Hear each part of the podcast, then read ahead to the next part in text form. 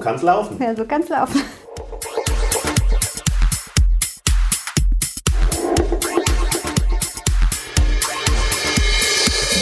Hallo Nena. Hallo Lutz. Ja, am Sonntag habe ich ja mal wieder einen ganz normalen Gottesdienst gehalten, mhm. beziehungsweise zwei hintereinander. Und das war wirklich schön, mal wieder so normal, ohne besondere Konfi oder dergleichen mehr. Machen ja viele Konfi-Gottesdienste zurzeit. Und am Sonntag ging es dann im Predigtext, der vorgeschlagen war, um die Berufung des Jeremia, die ja eine spannende Geschichte ist. Und der Jeremia ist ja erstmal ziemlich zurückhaltend und sagt, nee, mhm. also ich, ich nur doch nicht. Und ja, da kam natürlich auch die Frage auf und ich habe die in der Predigt ja auch ein bisschen bedacht, warum eigentlich? Und ja.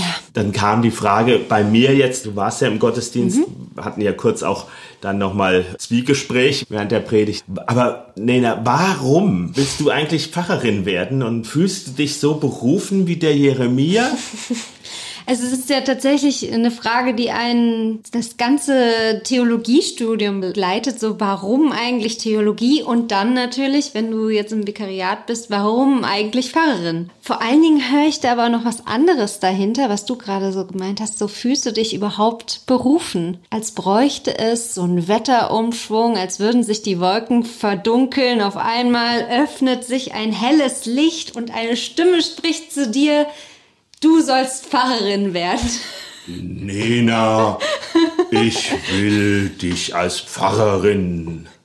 Also das gab's nicht. Gab's nicht? Nee, gab's nicht. Gab's das bei dir? Nee, so auch nicht. Das war ein Prozess, wo letztlich nichts anderes übrig blieb, als Pfarrer zu werden, der länger war. Hm. Habe ich das mal erzählt, diese Geschichte mit dem Religionslehrer, dem pensionierten Pfarrer? Erzähl sie nochmal. Als ich in der 11. Klasse war, hatte ich Rallye bei einem pensionierten Pfarrer. Der hat gesagt, dass er ursprünglich Richter werden wollte. Mhm. Da habe ich dann äh, doch mal aus meinem Schlaf bin ich aufgewacht, weil mein Vater Richter war. Und er wollte Richter werden und hat dann aber sich überlegt, als Richter muss man verurteilen die Menschen. Mhm. Als Pfarrer darf man sie freisprechen. Das war für mich ein Schlüsselelement. Das ist doch viel schöner, Menschen helfen zu können. Mhm.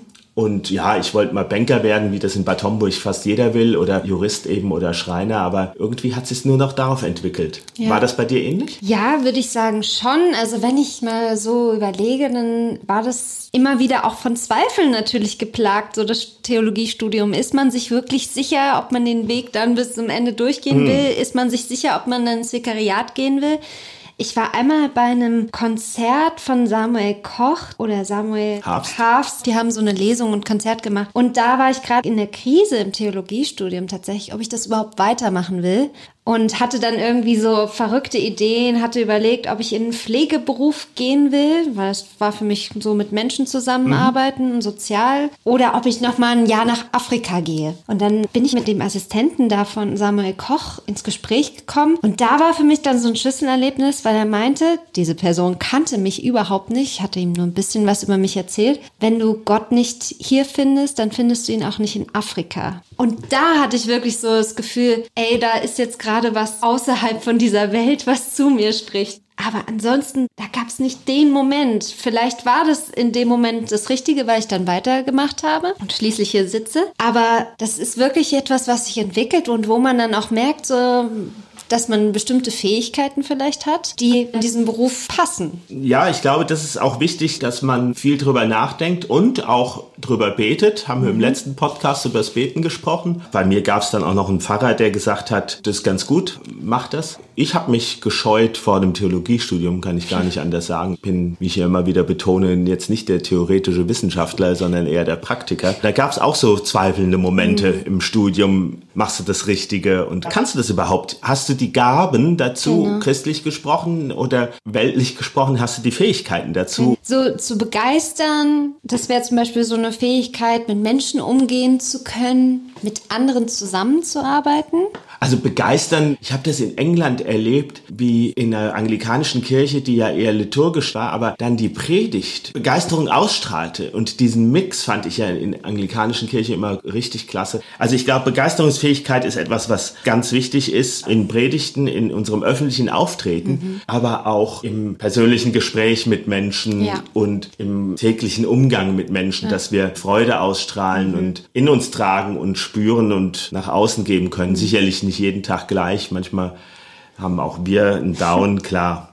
Also Begeisterung ist wichtig. Was man aber sagen muss, wenn man zum Beispiel mal anderen Kollegen oder andere Kollegin auch mal hört, dass man das Gefühl hat, oh, das gibt immer noch jemanden, der es ein bisschen besser auf den Punkt bringt, der eine bessere Stimme hat vielleicht. Ja gut, also solche Zweifel gibt es immer wieder dass man wirklich mal Leute hört, die so richtig mhm. einen vom Hocker ziehen. Ja. Zum Beispiel diese Kirchentagsabschlusspredigt über Gottes geliebte Gurkentruppe. Ja, also die war einfach so eine zum mhm. Beispiel. Ja, gibt's aber auch sonst manches Mal. Ich habe das Glück, dass unsere Kollegin, die wir hier haben, das immer wieder bringt. Mhm. Und ja, ich denke, das ist aber auch bei deinen Predigten, da spürt man wirklich Lebendigkeit, Begeisterung und das ist das, was auch Spaß macht mit dir, ja. ja ähm, dich hat's aber auch am Sonntag da vom Hocker gerissen, oder? Also da bist du auch vom Lesepult in Richtung der Gemeinde. Da hat dich irgendwas bewegt an diesen Worten. Ich glaube, das ist auch eine Fähigkeit, die wichtig ist, dass wir uns bewegen lassen. Dass wir, gerade wenn wir Zweifel haben, nicht verzweifeln, mhm. sondern dann auch das Vertrauen haben, dass wir den Geist bekommen. Also ich habe das tatsächlich so, dass ich manchmal beim Malen, also ich male gerne und wenn ich dann was gemalt habe, bin ich dann eigentlich ganz zufrieden. Auch das ist ja hier schön geworden. Dann gucke ich einmal in Social Media und da wird es immer jemanden geben, der es besser kann, schöner kann, ausdrucksstärker, bessere Techniken. Aber ich habe mir selbst gesagt, ich werde mich nicht vom Malen abhalten lassen. Ich werde nicht aufhören, nur weil ich jetzt nicht die Beste darin bin oder nicht immer das schönste Bild male habe ich trotzdem, glaube ich, ein Talent dafür und ich werde das weitermachen. Ich habe noch nie ein Bild von dir gesehen, fällt mir dabei auf. Ich sehe nur deine Notizen in deinem Buch manchmal, die auch schon einen künstlerischen Wert haben.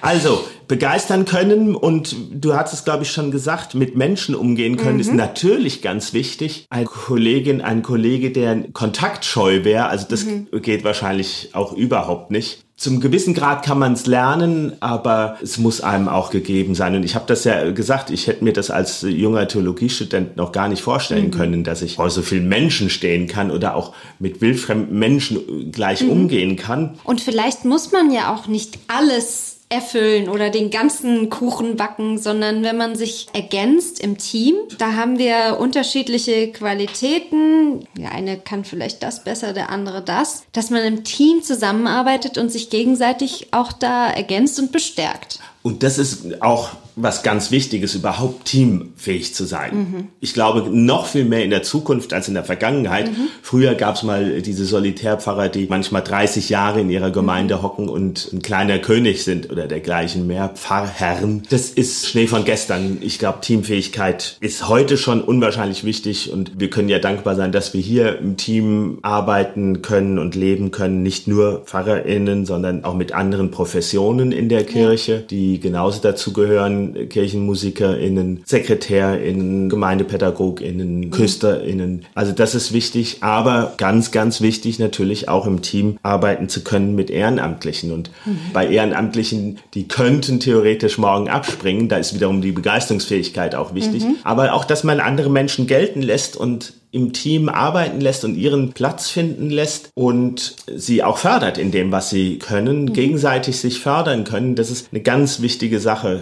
und so die Ehrenamtlichen auch wirklich einzubinden. Das ist eine mhm. ganz wichtige Qualität und wir haben ja 70, 80 Ehrenamtliche bestimmt in unserer Gemeinde und ohne die würde so eine Gemeinde ja auch gar nicht laufen. Und äh, so gesehen sind wir da gar nicht wieder Jeremia alleine. Also man denkt erstmal auch, das ist ein Auftrag, der an mich ergeht.